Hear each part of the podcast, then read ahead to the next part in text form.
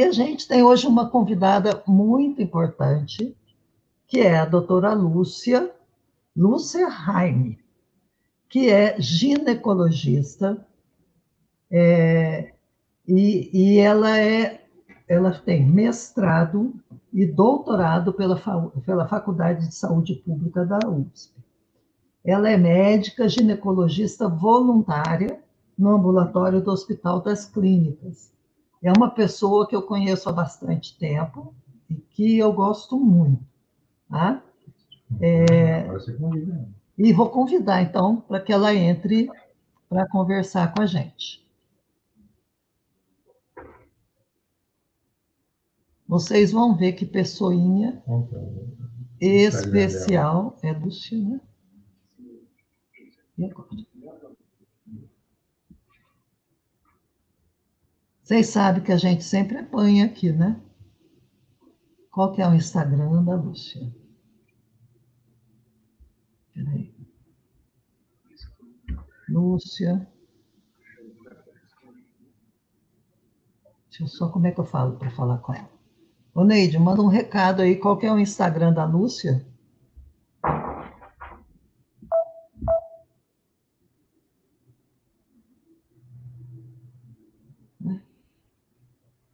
Nem Lúcia aqui. Deve ser doutora Lúcia Raia. Doutora Lúcia Não. Você tem ela, né? Vai bem, não consigo. Você tem ela no Instagram? Então, não sei. Não sei. Ai, como é que eu falo? Hein? Como é que eu falo aqui para falar com ela? Não vou encerrar. Não estou ouvindo nada.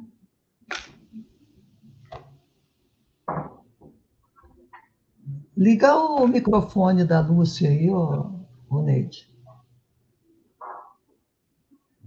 Liga o microfone da Lúcia aí, ô, Neide. Qual o seu Instagram, ô Lúcia?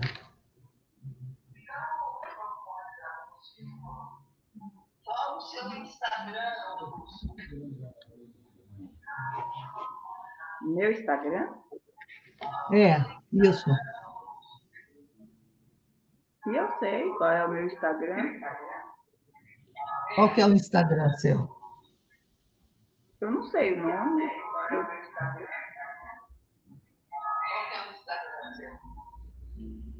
eu não sei qual é o meu.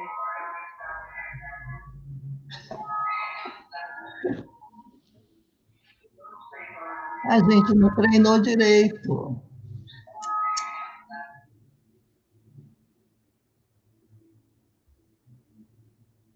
Eu não sei o nome do meu Instagram. Você não sabe o seu Instagram, Lúcia?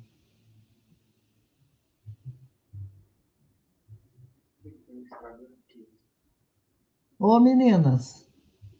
Ô, Neide.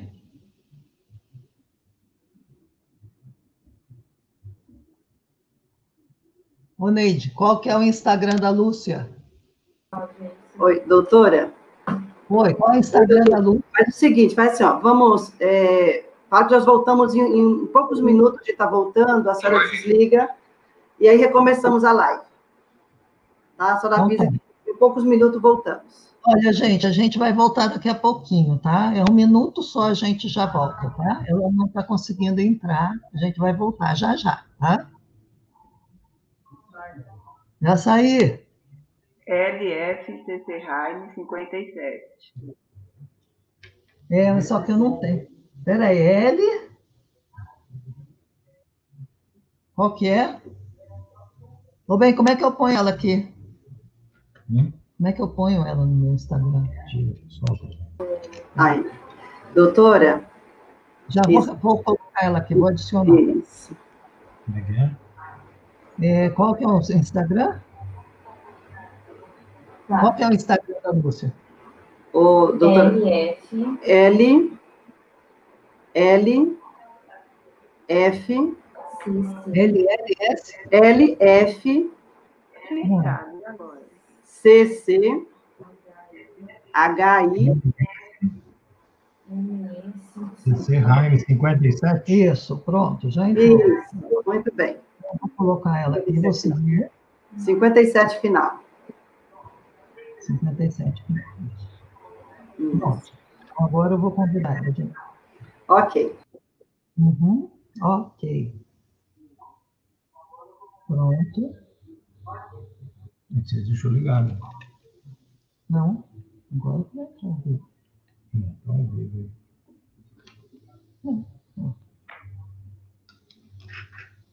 Ah, ela também não sou tão leve. Ah, já combina aí, combina. né? Ó, vou já convidar a Lúcia, então, tá? Agora, fazer uma transmissão. eu fazer isso? Aí. Não está entrando aqui agora. Ó, eu entro nos bonequinhos. E não entra. Eu vou encerrar de novo.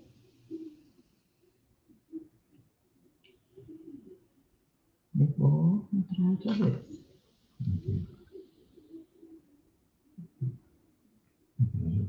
Já estava ao vivo, né? Tá volta. Já está ao vivo. Não, aqui não. Tem que aplicar aqui. Então, eu fiz isso. Eu fiz isso tudo. Conexão. Aham. Agora entra aqui. Aí só entra isso daqui. Ó. Não está entrando. Hum? Sai, sai do. do, do- Sai do quê? sair. Sai, encerra. É, sai do Instagram e volta de novo. Então, já fiz Não, isso. sai e volta. Sai, de uma Sai vez. volta de uma vez. Vamos lá. Cadê? Isso. Pronto. Da esquerda. Puxa. pra cima.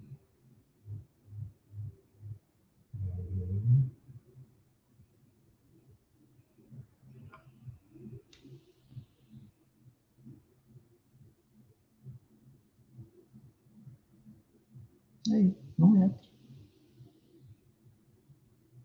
Não entra, tá vendo? E eu tô fazendo tudo direitinho. É, Não tá aqui. Ah, agora sim. Agora sim. É L, LF. L. F, L, Raio. hein? LF. Raio. L, F, F, É, L. L, raio, 57. não tá. Já tá, já estaria LF aparecendo. Ferrari, 57. LF, Jaime, não está entrando. LF Raime? Você aquela hora? Eu já entrei, Mariela. Eu entrei. Então, aqui, achei, achei, achei. Pronto. Eu já entrei, Agora, como é que eu faço? sai bem. Tira o teclado. Enviar. Pronto, convidei a Lúcia agora.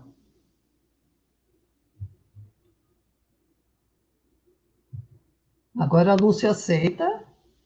Ah! Não, olha, a burrada foi toda minha, viu? Você não teve participação nenhuma nesse rolo aí, tá? Tecnologia é fogo, né? Ah, quando a gente nasce com ele na mão é fácil, né? Mas a gente não nasceu com ele na mão aqui, né? Minha neta de quatro anos deve saber tudo isso. Sim, ela vai falar, vovó, aperta esse botão aqui, vovó.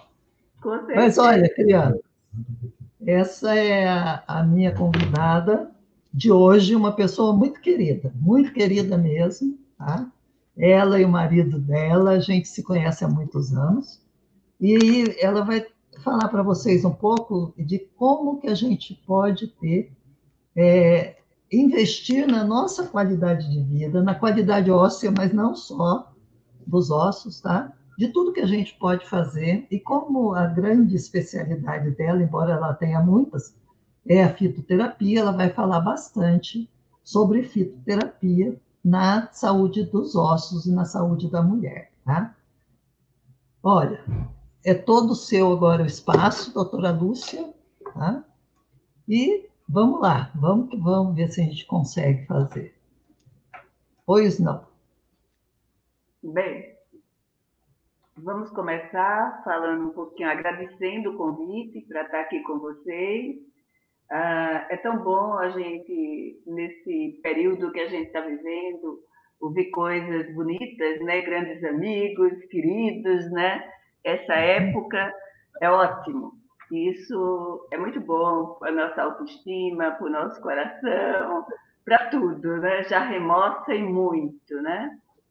Mas então, falar que estou super feliz do convite e de estar aqui com vocês essa noite, para a gente estar tá tendo um bate-papo e uma reflexão sobre qualidade de vida, saúde óssea e como que a gente tem que estar se posicionando em relação aos nossos pacientes, aquelas pessoas que estão nos procurando é, para pedir orientação, é, para saber até como que a gente está, né? A gente adquire pacientes, amigos e pessoas que interagem com a nossa vida, né? E para a gente estar para a gente estar orientando outras pessoas, a gente também precisa estar bem, né?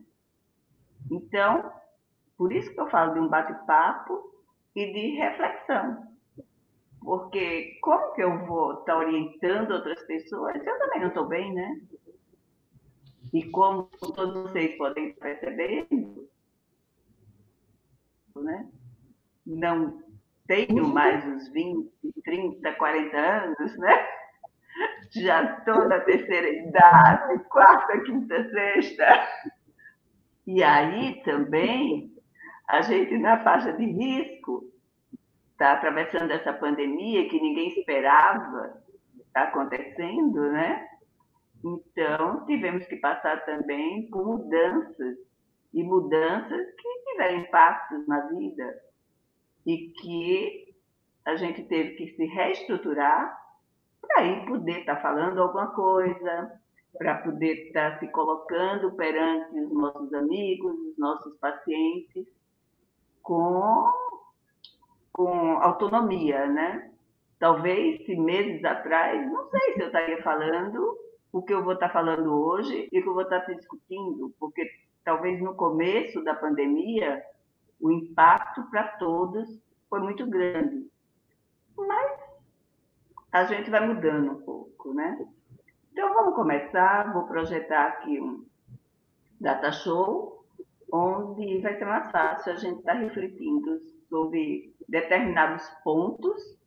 A ideia não é uma coisa muito profunda, mas é uma coisa descontraída, até porque, né, essa hora da noite não vamos estar nos aprofundando em muita coisa, mas vamos ter um bate-papo gostoso de noite aí, para que a gente possa aproveitar.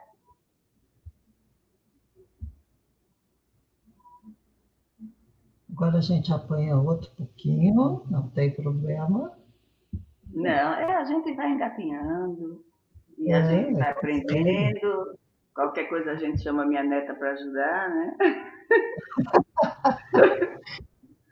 Mas o bom é que a gente está aqui tentando ser diferente, né? Tentando é, então, crescer. Eu acho que já comecei pelo Data Show, quando eu comecei colocando na tela pessoas alegres, né? E pessoas alegres até para colocar o seguinte, como que a gente tem que se posicionar nessa pandemia, né? É, como que a gente tem que procurar estar nessa pandemia?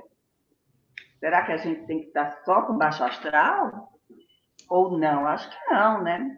A gente tem que começar a voltar a sorrir, tem que voltar a encarar as coisas de maneira diferente, né? E para isso, eu comecei a falar de qualidade de vida.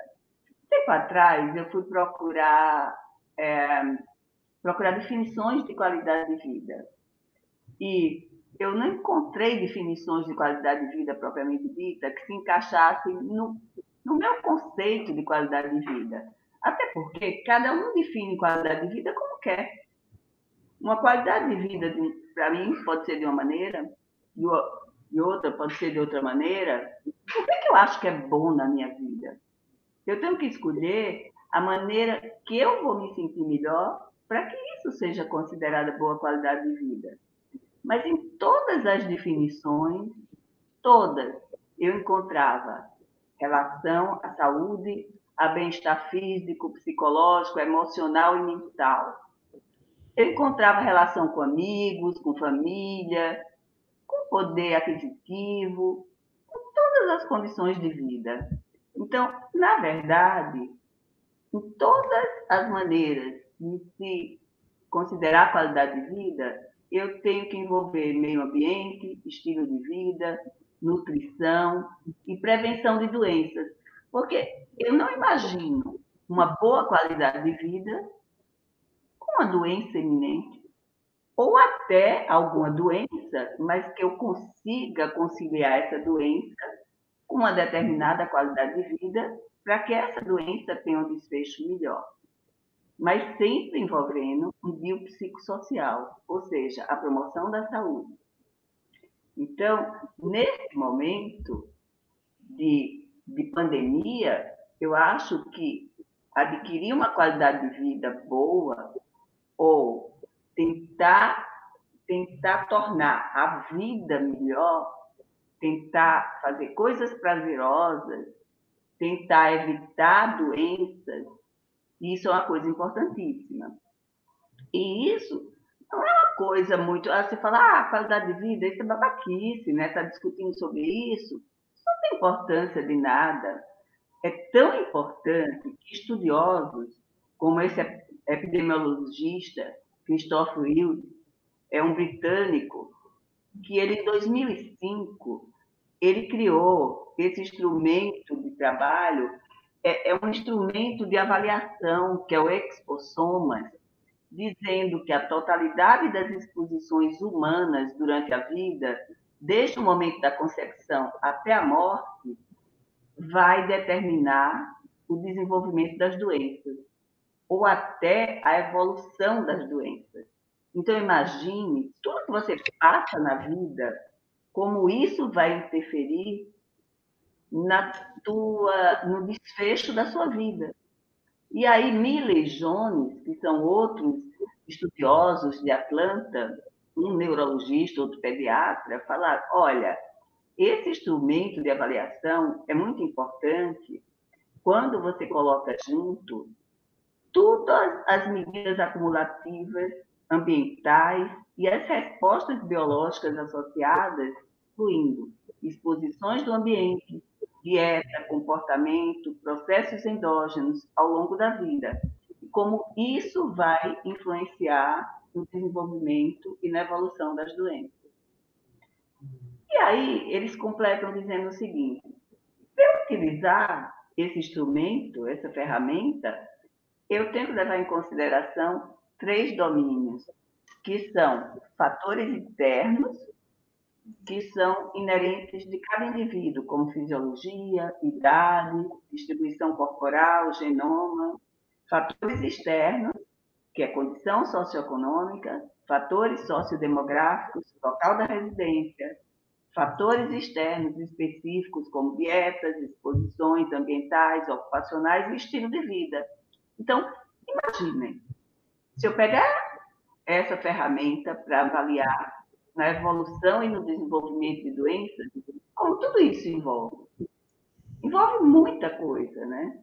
E com isso, eu posso avaliar a qualidade de vida. Porque eu pego tudo isso e vejo como que eu estou vivendo. A minha qualidade de vida está sendo boa e como que isso vai impactar no desenvolvimento das doenças. Então, é um instrumento que eu posso chegar com a minha paciente e avaliar várias condições da minha paciente e, com isso, fazer uma avaliação de como que aquela minha paciente está vivendo. Ela está vivendo bem? Ela está bem estruturada?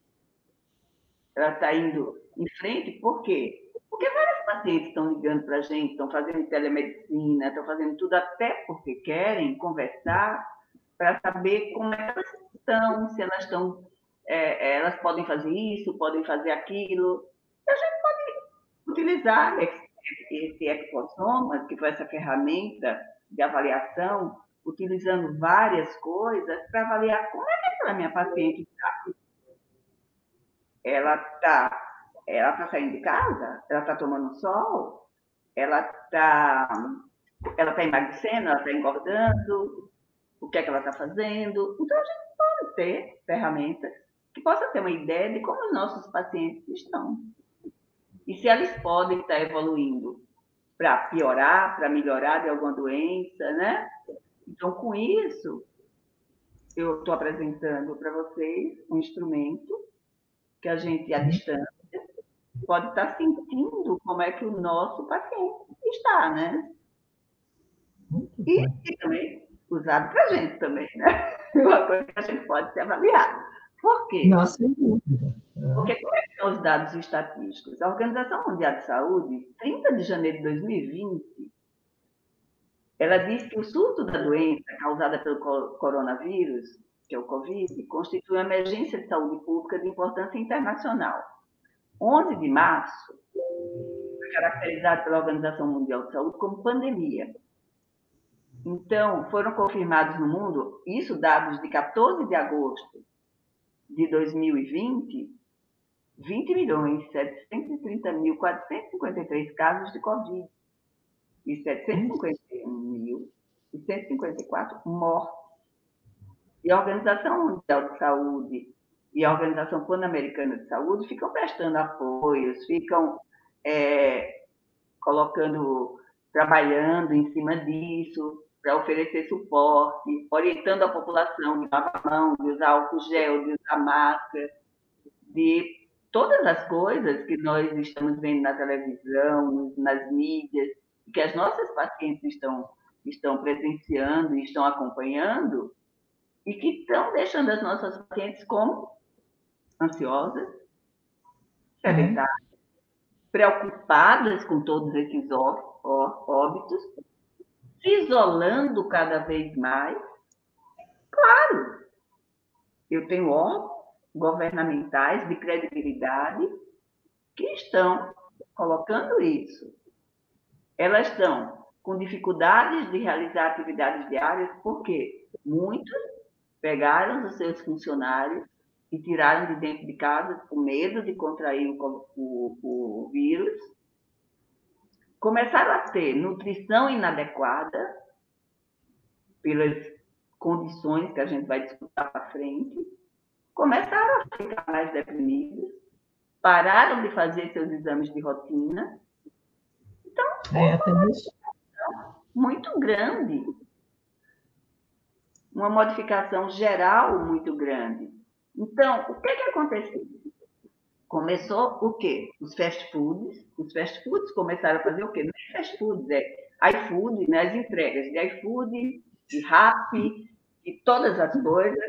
Daqui a pouco vem Rappi, iFood, está tendo assalto, está tendo não sei o quê. As pessoas com medo, com tudo. Essas confusões todas, as pessoas começaram a se encher de alimentos, ah, desculpa, começaram a se encher de alimentações erradas, alimentos muito mais ricos em açúcar e açúcares mais refinados, provocando glicação e sobrecarga hepática, provocando muito mais inflamação, uma permeabilidade intestinal muito aumentada, diminuindo a absorção de nutrientes, então mexendo com essa parte intestinal, um déficit energético por aumento de produção de radicais livres, estresse oxidativo e inflamação muito maior, um estresse crônico por conta de todas essas alterações, sedentarismo, irregularidade de sono, porque as pessoas perderam a noção do tempo.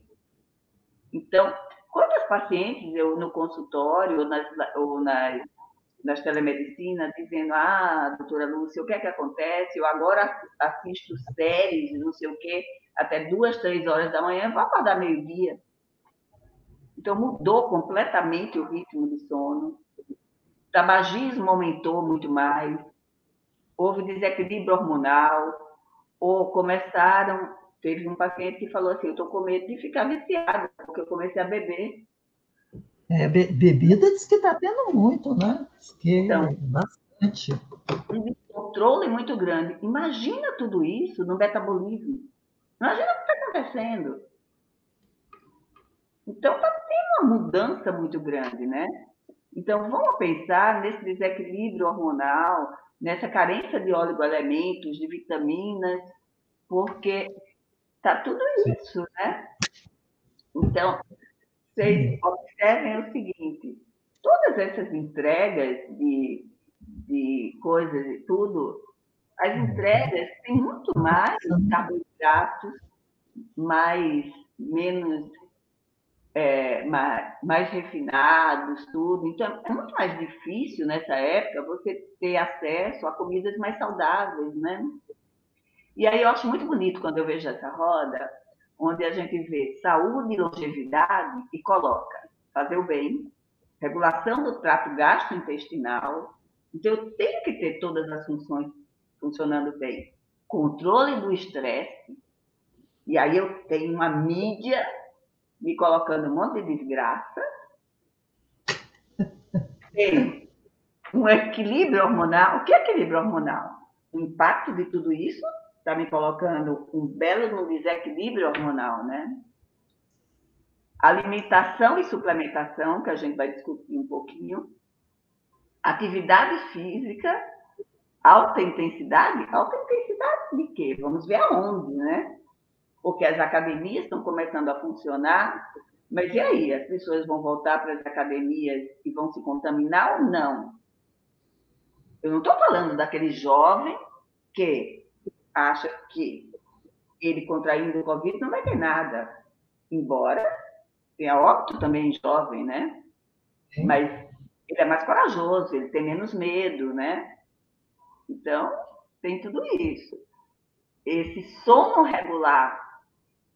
Como é que todo mundo está com sono regular se ele perdeu o ritmo? Perdeu o ritmo de trabalho, perdeu o ritmo é, de tudo, né? Passou a limpar a casa, porque liberou as pessoas que limpavam.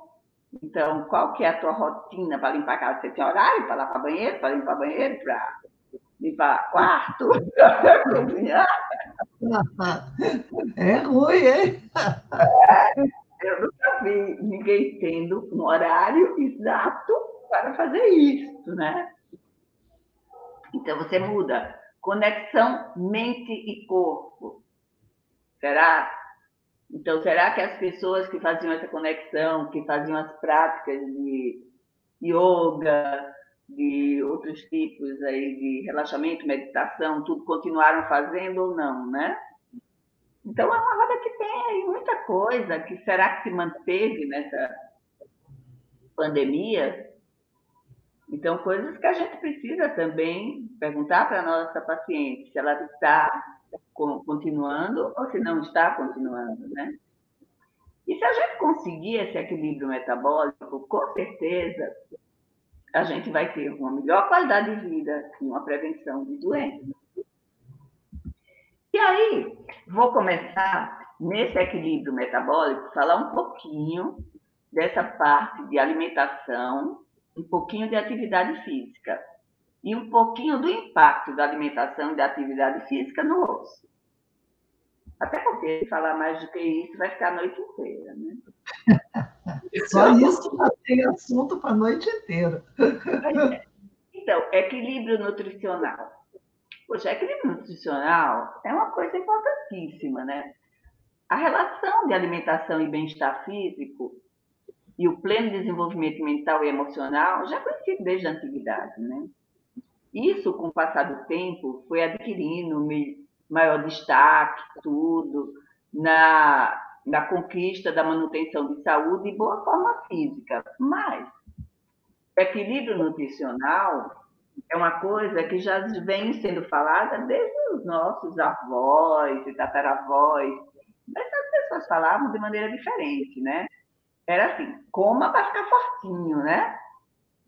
A relação de alimento era ser gordinho, né? Se a pessoa fosse magra, é porque não comia muito, né? Ou tinha verme. Ou tinha verme. Então, então, era bem assim, né? Ou, como é que é? Saco vazio não fica em pé, né? Então, é, era bem isso. E muita gente leva isso ainda para a vida, né? Achando que se comer um monte, vai ficar muito bem nutrido, né? E aí, a gente precisa desmistificar isso, né? Precisa escolher bem os alimentos para que a gente tenha uma boa nutrição, né? E não que fique o gordo desnutrido, né?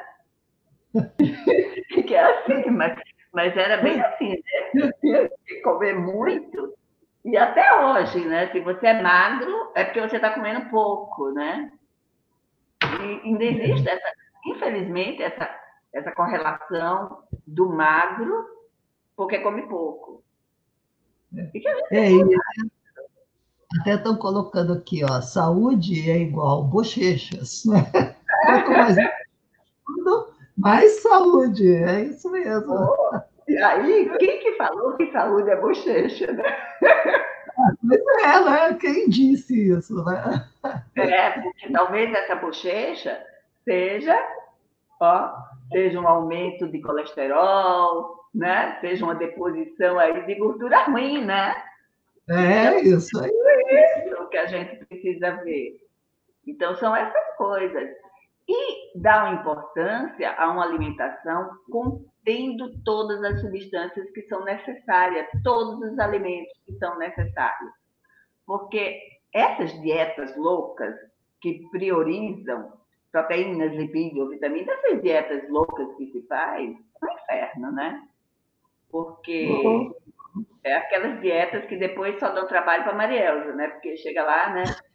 Toda para organizar a vida, né? Chega lá, Marielza, que é nutróloga, aí chega com tudo desregulado. Por quê? Porque eu fiz a dieta que fiquei comendo só proteína.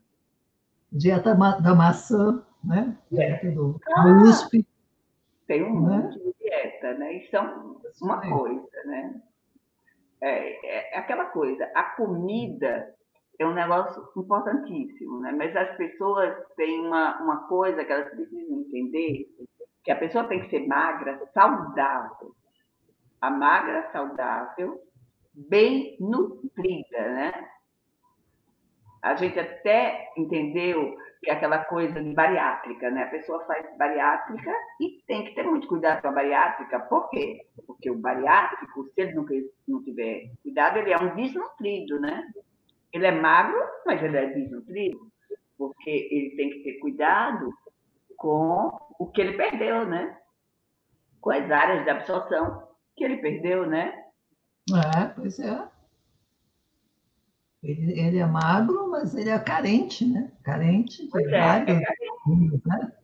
Então, às vezes eu tenho uma dificuldade enorme de falar para as minhas pacientes que tem que comer tudo. Tem que comer tudo. Então, não é parar de comer para ficar magro, né? Então, é aquela coisa meio. É que assim, magro, né? Ficou uma coisa assim de beleza mesmo, né? É que nenhuma paciente falou assim, ah, doutor, eu quero ser magra para ser bonita. Aí eu falei assim, mas eu conheço tanto magro feio. Né? magro ou gordo não é uma questão de beleza, não é? é não é. Né? Teve uma época que, ser, que gordo era muito bonito, né?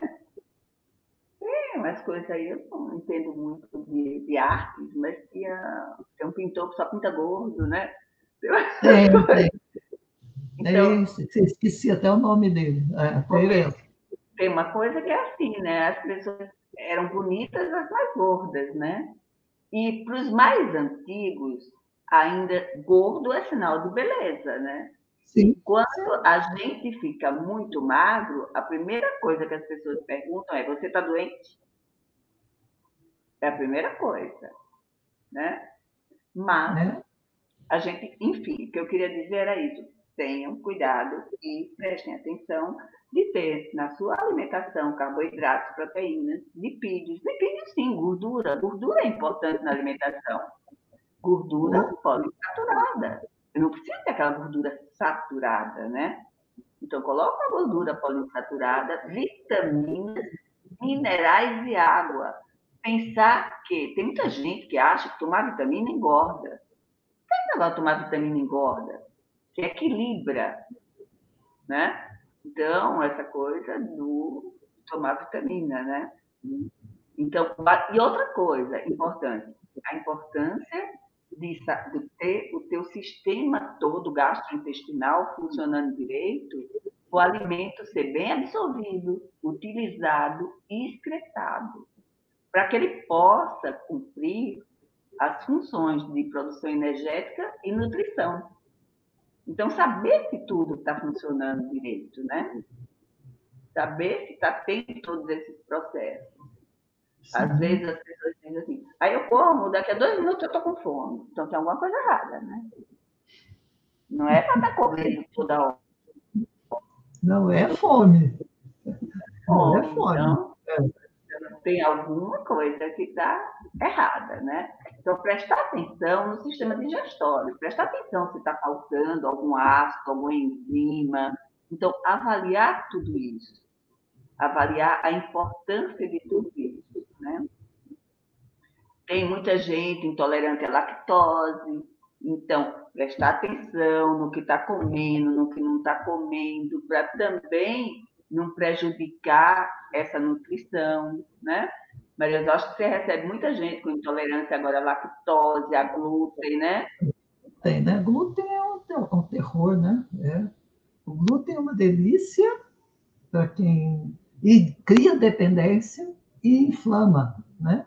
É uma das coisas que mais inflama. É, e quando inflama, depois leva a uma oxidação, né? E a uma liberação de radicais livres e uhum. doenças, né?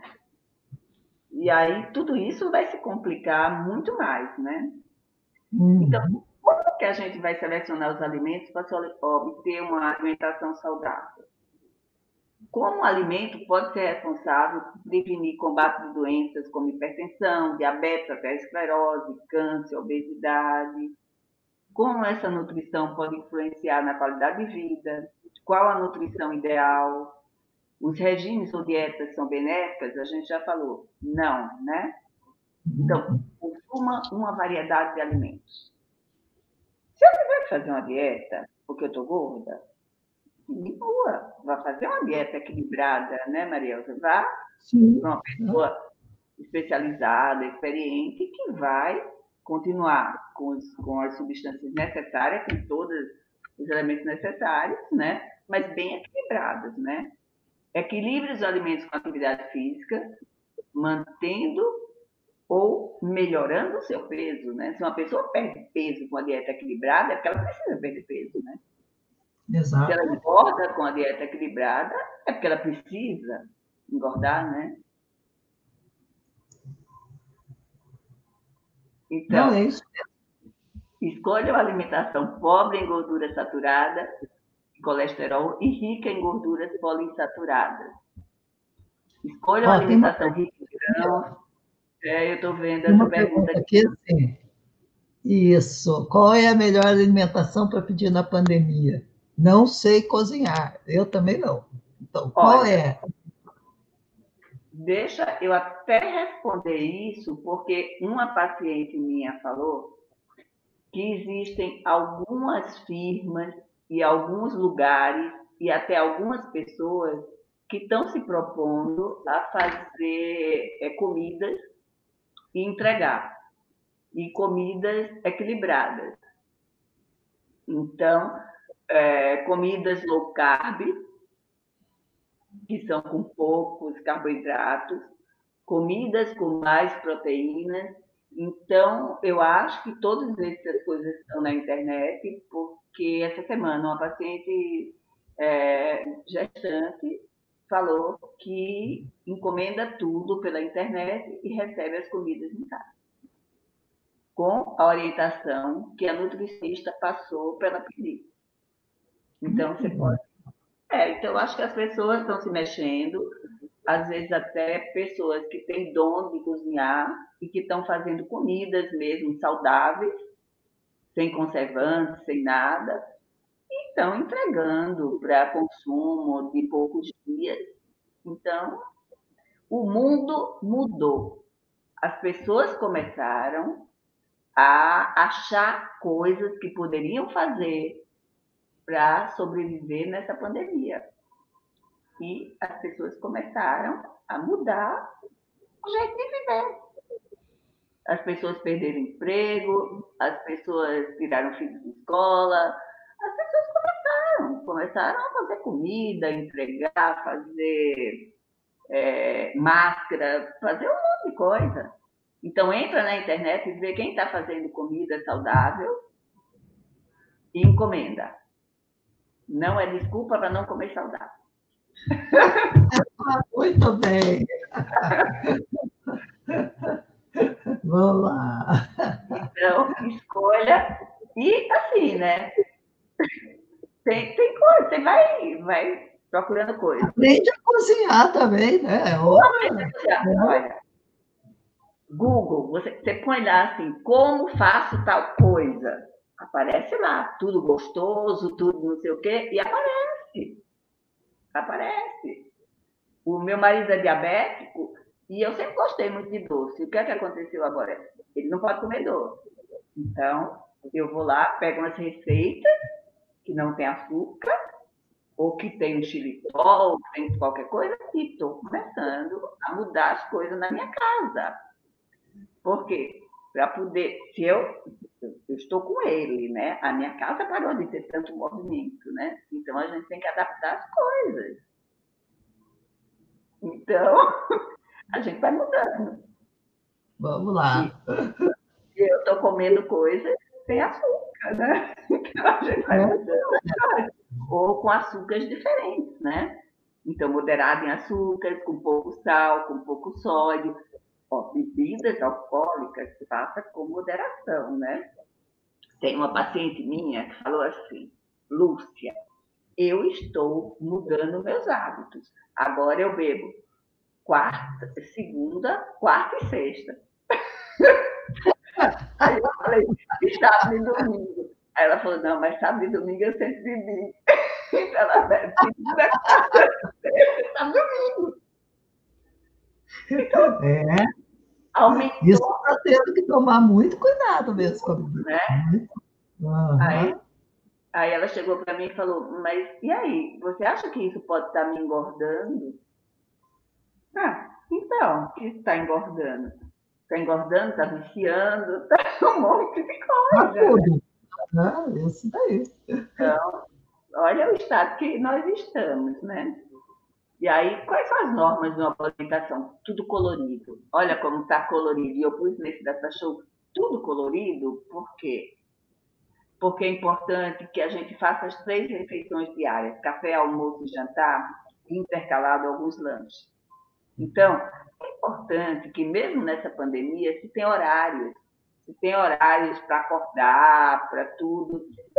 Não se mude tanto, né? Acordar meio-dia, e aí já pulou o café da manhã, já não sei o quê. Então você já muda todo o seu relógio biológico, né? E tudo isso interfere. Então, tem aquelas coisas que a gente já colocou, de proteínas, tudo. Tomar pelo menos dois litros de água por dia. A hidratação celular é muito importante. Uhum. Equilibrar a dieta com exercício físico e a escolha de condições saudáveis, é, ambientes agradáveis, ambientes calmos para realizar as refeições, né? Para poder melhorar aquela absorção e eliminação, né? Uhum. Ó, a sogra tá boa aqui, né? Prato bom é, é cinco cores. Essa sogra é muito experiente. É, é, viu? Então, a nutrição, o equilíbrio entre o balanço oxidativo e antioxidativo. Então, não vou dizer que eu só vou comer coisas, que eu não vou comer minhas besteirinhas. Putz, eu posso comer também minhas besteirinhas, minhas porcarinhas, mas também é o equilíbrio, né? Não vou ser aquela pessoa que não como chocolate, que não como a minha bolachinha, né? Putz, eu adoro comer porqueira. Mas aí eu vou lá e dou uma balanceada, né? Como os meus queijinhos, os meus queijinhos, né? Mas aí eu dou uma balanceada, melhorar minha função celular, aumentar minha imunidade e prevenir doenças, né? E aí eu vou na atividade física. Atividade física. Tem alguma evidência que melhora alguma coisa? Ou é só moda? Não. Atividade física é muito importante. Atividade física na terceira idade previne hipertensão, diabetes, doença coronariana, osteoporose, câncer de colo, aumenta a sobrevida em 2,5 anos. Isso é trabalho já antigo, de 92 já dizia isso. Então, previne doenças, previne aparecimento de diabetes, hipertensão, câncer, osteoporose e muitas mortes prematuras. Essa análise realizada de 2004 a 2007 colocou em várias bases de dados, diz que o exercício diminui 75% de câncer de mama, 49% de doenças cardiovasculares, 35% de diabetes e 22% de colo retal, de câncer de colo retal. Isso não sou eu que digo, é evidência científica. Aí, que tipo de exercício? E aí eu vou passar rápido, mas assim, aeróbico é bom? Anaeróbico é bom. Aeróbico é bom porque utiliza oxigênio como fonte de energia. Queima gordura, melhora a autoestima, aumenta a atividade metabólica cerebral, melhora a perfusão do cérebro e aumenta o sistema imunológico. O que é aeróbico? Aeróbico dá para fazer em pandemia? Claro! Se tem um lugar na sua casa que dá para você caminhar, caminha. Põe uma máscara, caminha. Se não tem ninguém, caminha sem máscara. Dançar. Dança dentro de casa. Qualquer lugar dá para você dançar, até no banheiro. Remexe para um lado, remexe para o outro, mexe o corpo. Se tem uma piscina, nada. Tem, quer dizer, dá para você fazer um exercício aeróbico em qualquer lugar que você possa estar, né? Anaeróbico é importante? O oxigênio, para gerar, é sem utilização de oxigênio para gerar energia. Fortalece musculatura, aumenta massa muscular. Quanto mais músculo, maior necessidade metabólica e maior queima de gordura. Melhora a musculatura e previne quedas por fratura. Isso é importantíssimo, né? Então, dá para fazer? Eu vi uma live da Marielza, ela falando o seguinte, pega pezinho, faz, se não tem pezinho em casa, ou pede pela internet, que dá para comprar pezinho barato, ou faz é, garrafinha PET, enche de água e começa a fazer, ou pega saquinho de arroz, né? e faz de peso, né? sobe escada. Ou e é muito importante para osso, né? Os ossos é que a gente tem que prestar muita atenção, não é isso? Ou, ou não sei o quê. É, Essa então, musculação é muito importante para a parte óssea, né?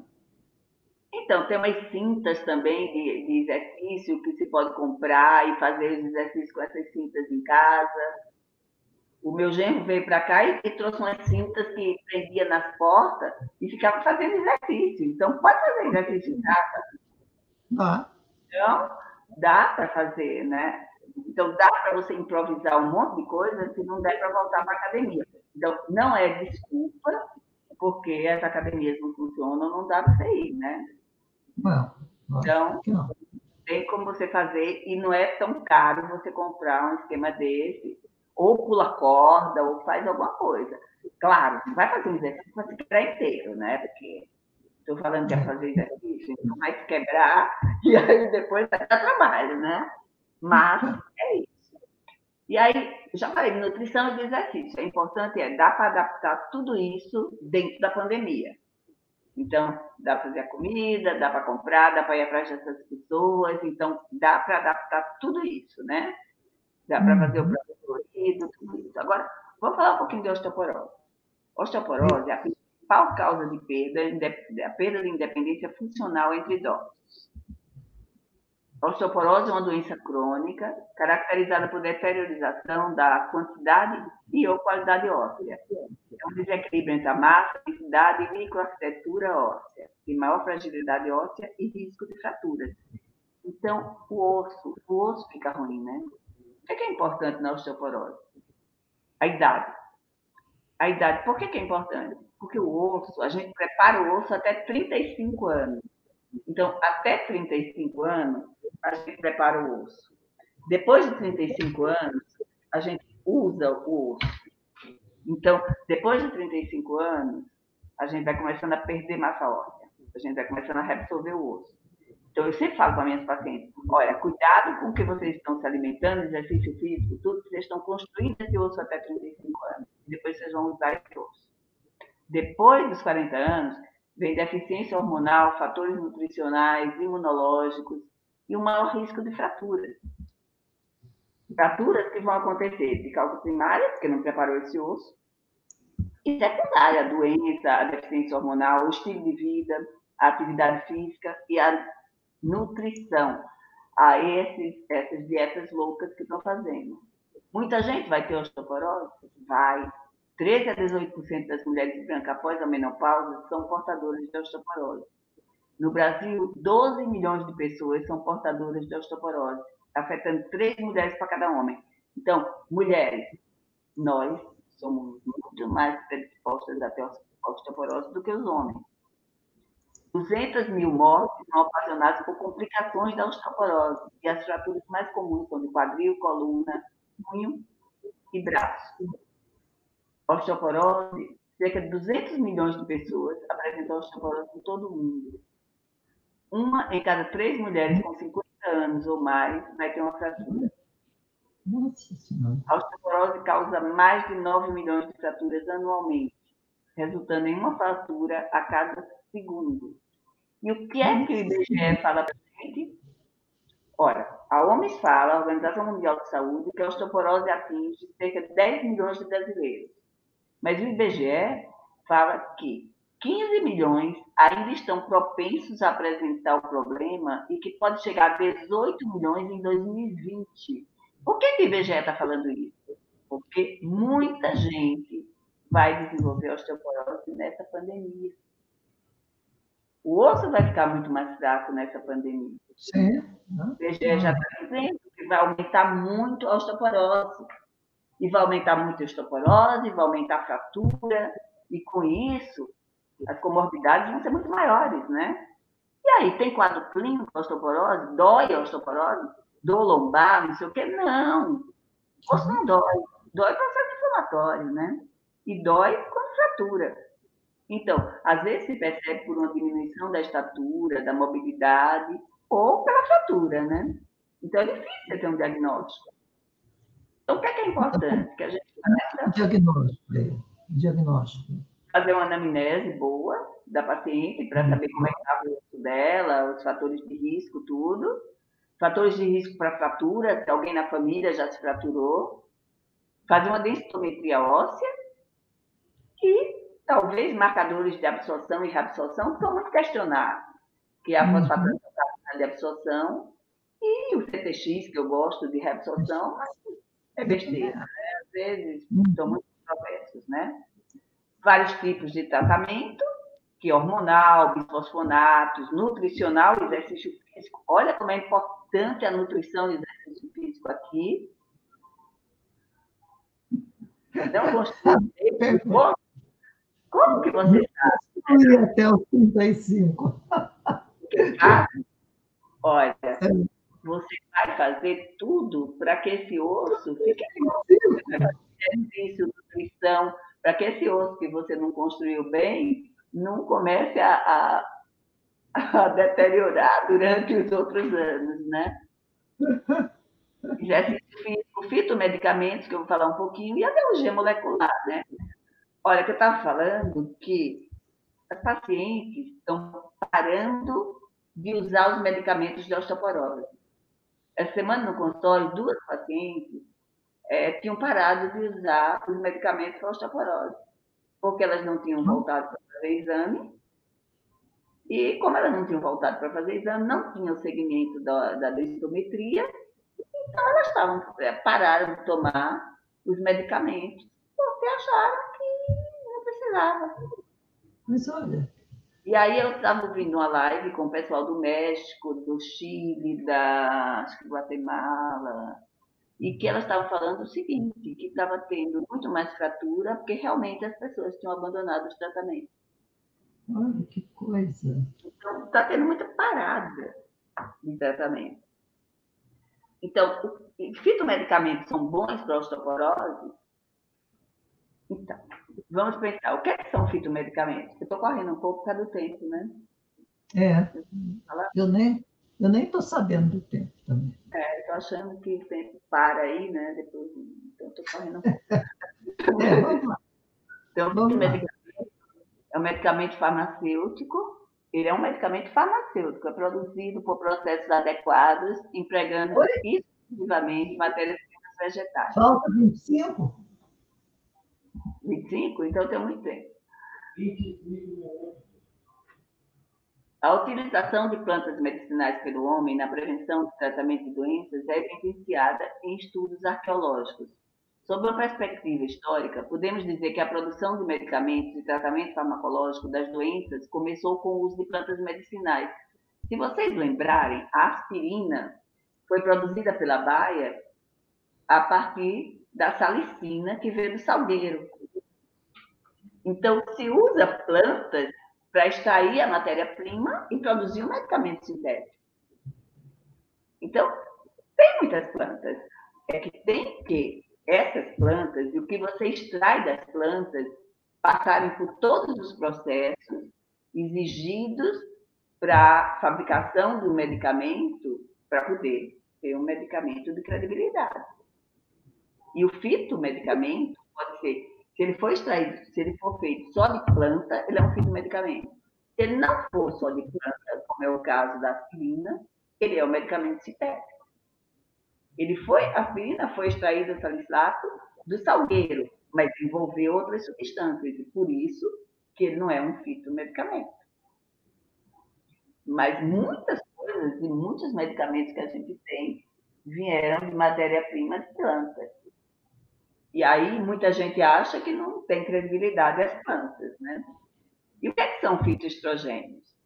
São substâncias encontradas em plantas, plantas que têm afinidade estrutural com o beta-estradiol, que é o estrogênio, ligando-se ao receptor estrogênico e tendo capacidade de produzir efeitos estrogênicos. Então, tem efeito semelhante aos estrogênios. Então, eu estou falando de substâncias que são fito, mas que têm efeito de estrogênio. Estrutura difenólica similar aos estrogênios naturais e os sintéticos. Apresenta ainda um grupamento hidroxila do carbono 3, que é o principal padrão estrutural responsável pela ligação seletiva aos receptores estrogênicos. Podem ser classificados como séries, que são moduladores de receptores estrogênicos, eles são igual ao estrogênio, mas têm uma atividade menor do que o estrogênio. Mas quando ele se liga a um receptor estrogênio, ele demora muito mais tempo. Estrogênio, a classificação deles são as isoflavonas, as lignanas e os comestanos. Isoflavonas, o que, é que são? A soja, né? Lignanas é o que? A linhaça, o gergelim. Os comestanos são algumas plantas então, as isoflavonas são os flavonoides mais estudados que a gente tem.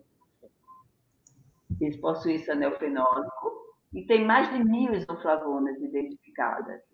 Elas têm esses componentes, que é a bioxanina, hormonometina, genisteína e daidzeína. E tem ação estrogênica, que eu tomar uma isoflavona de soja, por exemplo. Durante o período que eu não tenho deficiência de estrogênio, ela vai ocupar receptor de estrogênio. Então, por isso que ela uhum. pode ser uma estrogênica. Mas, como eu falei para vocês, ela tem, uma, ela tem uma função estrogênica mais baixa, mas ela se liga no receptor e permanece mais tempo. Então, eu vou ter uma deficiência estrogênica. Agora, se eu tomei uma isoflavona de soja, no momento que eu não tenho um estrogênio, ela vai ter uma função estrogênica. Então, anticancerígena, que inibe a tirosinoquinase, a estirinoquinase, a DNA topoisomerase 1 e 2, é, parando o quê? A evolução dos cânceres. E uma ação antioxidante, aumentando a glutationa peroxidase e a redutase. Eu coloquei aqui algumas das funções, porque tem várias. Eu vou falar um pouquinho da soja, do trevo vermelho, que é o trifólio pratense e da acneia, o que, é que eu tenho de evidência científica em osso?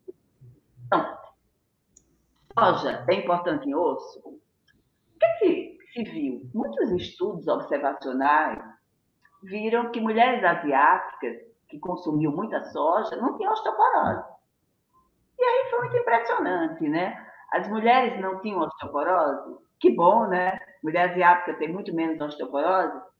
Então, vamos avaliar. A soja é boa? Então, vamos começar a comer soja, né? Mas por que, que a soja provoca isso?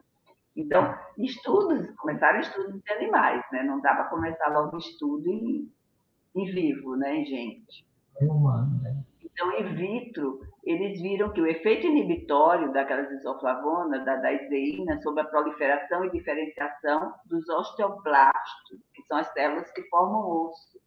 Então, elas estimularam a formação dos ossos, a ação da genisteína, aumentando a fosfatase alcalina, e ação inibitória sobre a tirosina quinase. Então, era muito bom, né? Então, começaram isso aqui dizendo o seguinte, que a soja é bom tanto em homem como em mulher. Então, o homem pode comer soja e mulher também. E está sendo benéfico para os dois. Os dois, é. Uhum. Então, e aí? Estudos científicos começaram a ser feitos em mulheres, sempre na pós-menopausa, por quê? Porque eu queria ver eu queria avaliar a osteoporose, que a prevalência de osteoporose é muito maior em pós-menopausa, né? Eu até tenho paciente que tem osteoporose mais jovem, mas aí é, são outras condições, né? Uhum. Prevalência é paciente de mais idade. Então, esse estudo com 15 mulheres na pós-menopausa, durante 12 semanas, nunca se faz um estudo de menos de 12 semanas, diminuiu a excreção urinária de um dos marcadores e aumentou a fosfatase alcalina. Então, com isso, se induz que melhorou a osteoporose. Um outro hum. estudo em 2008, durante dois anos, um estudo de alguma credibilidade, né? Porque dois anos... É um bocado. É, ele concluía, ele, ele avaliou tanto a forma de alimentar quanto a forma química e, e concluiu que tanto a forma alimentar quanto a forma química são benéficos na densidade mineral óssea. Então, comer soja é bom para osso. A única coisa de comer soja é que a absorção é intestinal. Então, a gente tem que ter uma boa absorção intestinal, né? Porque uma boa a flora intestinal, é, né? A flora intestinal tem que estar boa, né? quando se começou a falar muito de soja, todo mundo falava, ah, comer soja dá muitos gases e não sei o que, não sei o que lá. Por quê? Porque a flora não está boa, né? Então tem que se preparar a flora intestinal. Isso é uma coisa que a gente entra para falar dessa coisa, falando uma coisa, outra, né? É, já vai.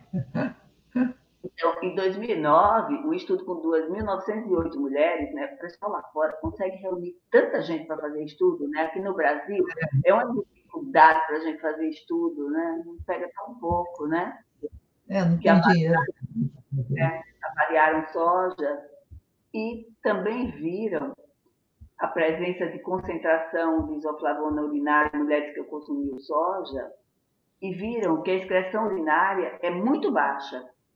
Então, se você come muita soja e a, e a excreção é baixa, é porque o osso absorve, né? Sim. Então é bom para o osso, né? Então isso é uma coisa boa. Em 2008 também, eles viram o seguinte, que eles atuam, que ela pode ser usada no metabolismo da osteoporose, para atuarem tanto em osteoblastos como osteoclastos.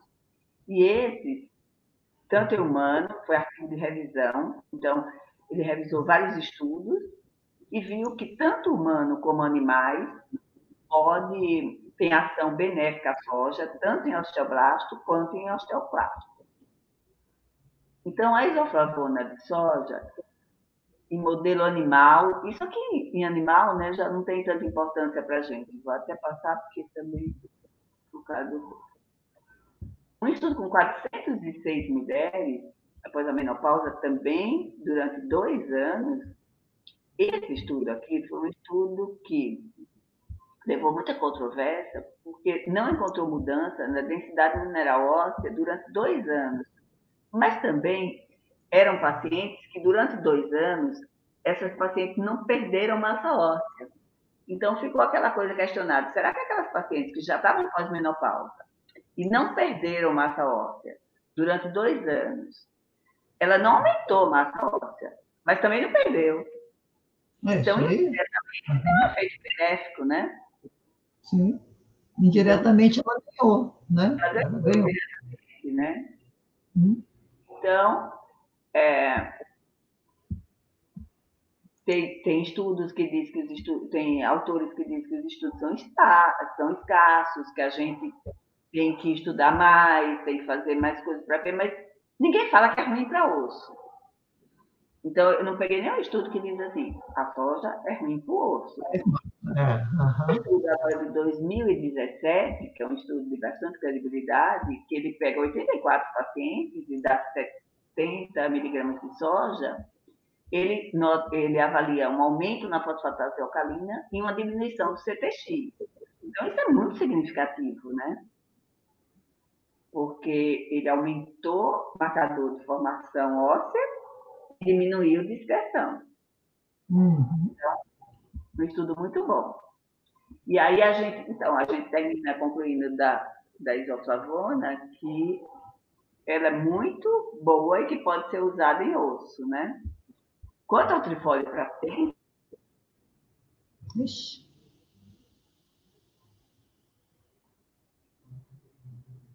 E agora aqui?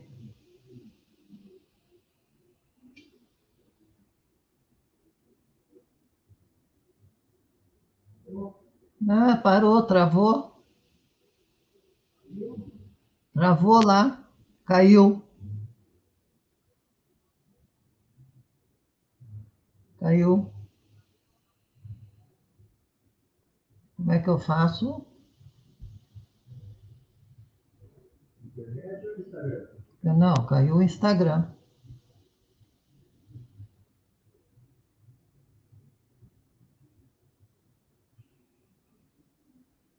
Então, então Tá. ele fechou. É, Doutora? tá. Se Oi? despede do Instagram. Despeça do Instagram. Encerra? Isso, despeça isso. Encerra o Instagram e convida para continuar no YouTube ou no Face. No YouTube, Ah, tá. Então, por causa do tempo. gente, Ou recomeça também, Maria. Pode recomeçar também o Instagram. Também Então, pode. re- Isso, pode recomeçar o Instagram.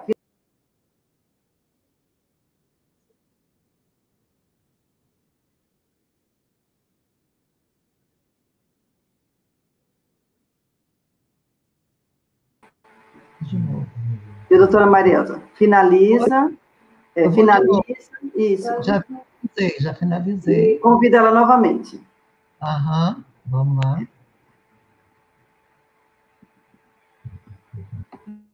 Aqui. Espera.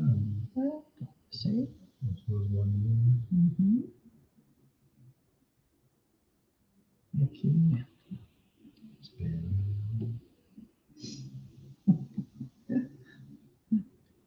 Não está entrando. Não entrou. Vamos de novo. Dá para ver se ficou um entrar.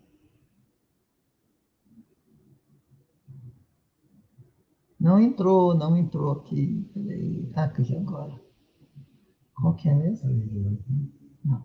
Um, L, L, L, F. F, aí. Aí.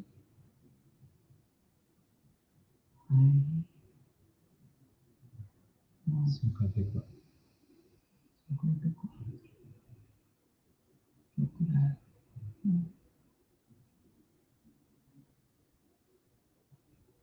Não estou conseguindo achar ela. daqui 57.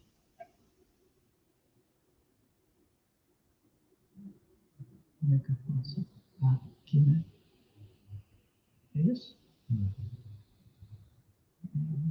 F, C, C.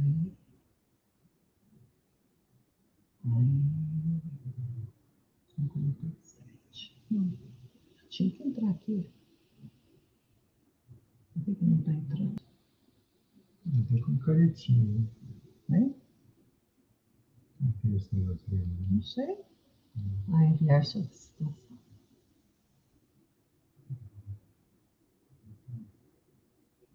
Aqui, aqui. Entrou, saiu, Lúcia. Caiu, Continua. caiu. Vamos continuar agora, vamos lá. Não, caiu a, a internet. Oi, doutora Marielza. Oi? Peça para a doutora Lúcia entrar no, no link do StreamYard. Entrar no link lá para continuar a gravar também. depois. Isso. Mas agora nós vamos seguir aqui, ô Ney. Nós vamos Ok. seguir aqui. Ok. Pode falar, Lúcia, pode continuar, dá sequência aí, vai. Não, porque a responsabilidade nossa é com o povo que está assistindo. Vamos lá, pode ir indo, vai seguir. Oi, doutora Marielza. Nós também temos um público no YouTube. Então, tem que continuar também no YouTube e no Instagram. É que Mas você tem que entrar no, naquele StreamYard. StreamYard também, tá? O povo lá tem paciência. Não, É, não tem tranquilo, tranquilo. Obrigada. De nada. Só entrar no StreamYard. Esse StreamYard, gente, é porque daí fica lá no YouTube, viu? Tá? Eu não entendo muito disso, mas é isso.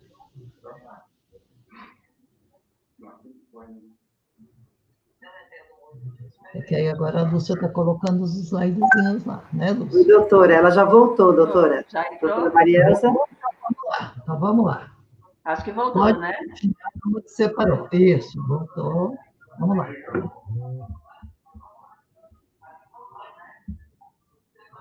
Acabou a isoflavona ou você ainda não acabou a isoflavona? Eu já Sim. acabei a isoflavona, agora eu vou para o tripólio para pence. O Aham. tripólio para pence, na verdade, é um fitoestrogênio que ele tem uma composição maior de isoflavona. Então, em vez de ele ter só genisteína da iseína, como é a isoflavona de soja, ele tem genisteína, daizeína, formononetina e bilxanina. Então, ele tem uma composição mais forte. Ah, tem vários questionamentos se é mais potente ou menos potente do que a soja. Na verdade, ele é o trevo vermelho porque ele é uma folha que tem a forma de trevo vermelho. Esse autor, em 2004, comprovou a ação sobre o osteoblasto por aumento da fosfatase alcalina. Então, tem uma ação inibitória sobre osteoblastos e estimuladora sobre osteoblastos. Então, é boa sobre osteoporose. Atkinson, em 2004, também num estudo com 177 mulheres, também durante 12 semanas, viu que a perda óssea foi menor em coluna lombar e também não houve diferença entre marcadores de perda. Então, foi bom. Em, 2000, em 2007, um estudo em ratas oforectomizadas, e aí a gente também já não, não vai falar de bicho, né? Mas também foi bom. Uhum. E aí, a gente passando agora para o último fitoestrogênio, que é a simicífica racemosa, um estudo da minha amiga Ceci, lá no HC, ela observou 63 pacientes, você vê que foi até grande, né, para estudo brasileiro, né? Gente grande. não- A gente não consegue estudar nada grande aqui no Brasil, né? Durante dois meses, manteve a massa óssea, né? Aquela coisa que a gente viu daquele estudo com isoflavona de soja, que só manteve a massa óssea, aquele manteve, né? Então, não piora, né? Depois, um estudo, vários estudos também modelo animal e humano confirmaram a ação. Coloquei que são autores que merecem credibilidade. Ah, aí, Também, em 2007, o mesmo autor já disse que É. tem um efeito inibitório sobre marcadores de reabsorção. E Wutke, que é muito estudioso, diz que existe é, a cassimicifuga racemosa apresenta efeitos benéficos sobre prevenção de osteoporose e sobre densidade mineral óssea. O que, é que a sociedade de endocrinologia feminina e a Sociedade Brasileira de Endocrinologia e Metabologia diz sobre tudo isso?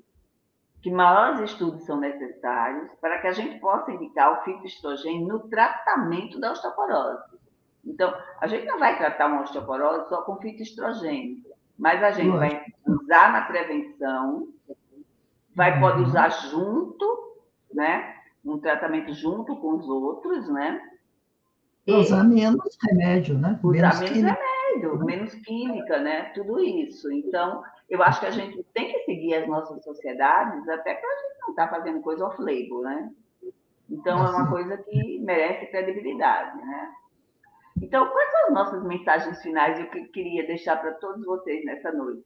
Vamos dar atenção à qualidade de vida. A qualidade de vida é uma coisa importantíssima, porque a gente viu que quando a gente usa aquele instrumento de de avaliação, aquele exposoma, a gente vê a importância da qualidade de vida na prevenção das doenças e até em evitar a progressão das doenças, né? O Christopher ele usa muito aquele instrumento para avaliar a progressão de células cancerígenas. Então, como a qualidade de vida é importante, importante, né? Manter uma nutrição adequada, então, aquela pessoa que não está conseguindo cozinhar, vai atrás de comidas saudáveis, vai atrás de se nutrir bem, né? Praticar exercício físico dentro do possível, mas não se manter sedentário nessa pandemia. Manter a socialização. Coisa, ô, ô, Lúcia, é, que até eu, eu tinha notado para falar, é o cigarro. Sim, cigarro. Ah, o cigarro, né, que tem um efeito extremamente nocivo da, da saúde dos ossos, a saúde como um todo, mas no osso, ele é responsável por uma boa parte de osteoporose também, né? Verdade, verdade, muito, muito, muito. Porque leva muita descalcificação óssea, né? Muita, tem muito metal, óssea. né? Metal entra ali no, no lugar de cálcio, né? Tira esses né? Então, manter a socialização à distância, né? Então, ligar para as pessoas, conversar um pouco, saber como cada um está, como que não está. Às vezes, esse apoio que a gente dá um ao outro é super importante, né? Quantas pessoas que estão afastadas nessa pandemia começam a reatar, né? Laços afetivos e tudo isso melhora a uhum. autoestima, é. né? E melhorando a autoestima, você se equilibra também, melhora o seu metabolismo, né? você bloqueia muito a liberação de radicais livres, tudo, quando você está bem com a vida, né? Uhum. Não descontinuar os tratamentos médicos. E se tiver dúvida, procura assistência médica. Então, eu acho que é assim, as, as consultas que a gente está fazendo por telemedicina e que os conselhos de medicina estão aprovando, muitas vezes servem para a gente orientar os pacientes de como proceder durante esse período, né? Muitas coisas a gente precisa examinar, tem que ir no consultório, né? Mas Uma coisa tem outras. Você esqueceu aí é o sol. Sim, o sol, a vitamina o D, sol, né? Vitamina o sol, D, a é. vitamina é. D, várias coisas da vitamina D. Eu acho que nessa pandemia todo mundo tem que tomar vitamina D, né? E o pessoal está precisando né? para poder ter a imunidade. Agora, já é um período que tem pouco sol, né? As pessoas já estão mais dentro de casa, né? É. Então, hoje mesmo um dia frio, e esses dias com coisa. Então, a vitamina D, desde crianças até idosos, né? Para tomar vitamina D, isso é importantíssimo. Refrigerante, evitar, evitar refrigerante, que também, principalmente os à base de cola, né? Que o pH é acidíssimo, né? Então, o que mais, Maria, que a gente esqueceu de falar e de, e de, de a gente abordar com os nossos pacientes tudo isso, né? Eu acho que é importante a gente acolher os nossos pacientes nesse período de pandemia, né? Isso é uma coisa importantíssima. Então, mesmo que a gente vá, toma o sol, na, jan na janela, todos os apartamentos adianta? Claro que adianta. Você toma sol em horários que sejam bons, né? Não, depende de como vai ser o sol. Não vai. essa história de sol, eu tenho uma, uma senhorinha, uma paciente bem velhinha, e, e ela morava em São Paulo, né? E tinha osteoporose. E eu falei para ela, preciso tomar sol. Só que ela não, não conseguia sair do apartamento. Mas no sol, no apartamento dela, tinha um terracinho. Entendeu? O que, que ela fazia? Ela tirava a roupa, ficava pelada. Ela ia engatinhando para não aparecer na muretinha, deitava na hora que batia sol, entendeu? E olha, você acredita que melhorou a densidade óssea só com o sol, porque ela não tomou mais nada, ela adorou a história do sol, entendeu? Então, dei muita risada com ela. Então, a importância do sol. Né? É muito importante o sol, né? É muito importante. Porque o que, é que acontece hoje em dia? As pessoas até vão no sol, mas usam muito protetor solar, né? Ah, é, verdade. Esse é o problema. E aí, esse sol não está funcionando, né? Então, isso é a importância de pegar o sol nos horários que forem melhores e também sem usar proteção solar. Né? Oh, em termos de alimento também, eu, eu tinha até notado aqui, que para evitar os embutidos, que todo mundo come, que é presunto, salsicha, linguiça, né? chocolate. Então, assim, não é que não coma, mas não pode ser alimentação base de uma pessoa, né? Então, é, então são coisas que... Ah, pode falar. É tudo, eu estou adorando que você está falando isso, Mariana, porque é assim, nada é proibido. É recomendado não ser uma coisa que seja constante, né? Eu não posso isso. ter isso de alimento diário, né? Mas é horrível a proibição, né? Então, ah, eu posso comer o meu sanduíche no final de semana, posso comer o meu chocolate, mas não precisa ser, senão é aquela coisa proibida que eu fico morrendo de vontade de comer, e se eu não comer, eu hum. morro, né? Porque é. tem que ser aquilo, né? Acho que, acho que era isso, não era isso, Lúcia? Ah, tem uma coisa que o pessoal, é, tá, hoje em dia, a gente está abordando bastante, que é vitamina K também, né? Para osteoporose. Né? É, que também é super importante. É tanto que muitos medicamentos à base de cálcio já estão colocando junto a vitamina K e alguns até junto já a vitamina D, né? Isso, para que não, junto, né? não tenham várias tomadas até, e tem alguns que estão fazendo até mastigáveis, né? Porque existem ah, idosos que têm dificuldade de deglutição, né? Então, é isso. Agora, também, tudo isso, você pode em alimentação, né, Marilda? Você, como Sim. nutróloga, onde você pode, você pode sugerir mais alimentos os, os verdes escuros também, né, que são muito importantes. Tem muita vitamina K também, né? Os verdes escuros, as fontes de cálcio. É, o problema é que o leite, as pessoas, uma boa parte é intolerante ao leite, né? E aí o cálcio é a grande fonte né, de, de leite. Mas também tem gente que não é intolerante, então tome leite, né? Acho que.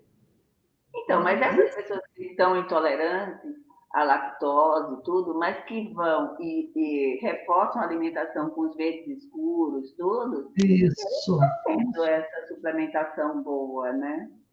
Ah, eu acho que é isso, dona Lúcia. Acho que. Será que Foi a gente cumpriu o nosso papel aqui de um bate-papo informal, com reflexão? É. É, a gente tentou fazer mais isso, viu, gente? Era mais uma conversa amiga, né? Pois é. E assim, se vocês tiverem dúvidas, tá? Deixem no, no, lá no, ai, no Instagram, não, no. no Oi? No Instagram. No Instagram, no YouTube, no, no onde quiser, tá? Mande e-mail também, tá? Viu? Eu espero que tenha sido bom. Tá? Viu? Também espero Lúcia. que a gente tenha cumprido, né? Eu coloquei até um data show aqui, onde eu coloquei as pessoas bem felizes, que eu acho que vai ser o nosso futuro próximo. É, né? isso, isso é importante, viu, Lúcia, que você é, falou sim, aí, é. de não abandonar tratamento, procura o seu médico. sabe? É, é... Porque foi uma coisa que eu vi essa semana no consultório, como as pessoas estavam deixando de tomar as medicações. Incrível! Então, isso é muito, muito, muito importante, gente, tá? E olha, o pessoal está agradecendo, gostaram bastante, viu, Lúcia? Ai, que bom, tá? uma coisa descontraída. Eu, nessa minha informática difícil de me achar. Mas o conhecimento é muito grande, tá? Viu? Ah, que bom, que bom. A gente fica feliz com tudo isso, né? Porque a gente consegue compartilhar um pouco, fazer uma noite mais feliz, né? É. E, tá... assim, gente, é, é, procura sempre assim, qualidade de vida, tá? E, e, como eu vou puxar um pouquinho a sardinha para o nosso lado, né? Assim, a gente trabalha muito com a parte mais alternativa da, da medicina, mas não é alternativa, seria suplementar. Eu acho que é, procurar também orientação de médicos que, que têm uma visão que a gente fala holística, global do paciente. Né? Como a Lúcia, como eu, não é assim, vem no meu consultório, não é nada disso. Mas assim, que a gente consiga ter uma visão do todo. Porque você viu quanta coisa a Lúcia falou, quantas coisas, que, quer dizer, uma pessoa que tem uma visão assim não, não vai ter essa visão que a Lúcia passou hoje. Ah, então, procura, gente, o seu médico, procura informação, sabe, de, de coisas que possam complementar isso daí, tá bom? E estão pedindo para voltar logo, a gente vai voltar logo, pode ficar tranquila, viu? Tá? Para outras coisas, tá? Tá bom, vamos preparar outras coisas, tá bom? A gente promete tá. fazer outras para estar tá discutindo coisas alimentares e antioxidantes e o que for para orientar, né? Isso Vamos aí. ver, né? Agora que eu aprendi a mexer aqui, tá bom? É, mas mais bobagem que eu já fiz aqui um monte, tá? Um beijo para vocês. Beijo, Mariela. Beijo. Tchau, boa noite para um vocês. Um beijo aí no seu bem. Tchau. Boa, tchau, boa noite quem teve paciência, né, de compartilhar isso com a gente, né? E obrigada ao convite. É. Foi super feliz, imagina, foi ótimo. Imagina, tá adorei, viu? Um beijo, beijo para você, querido. Tá? Tchau. Tchau, boa noite. tchau. Tchau.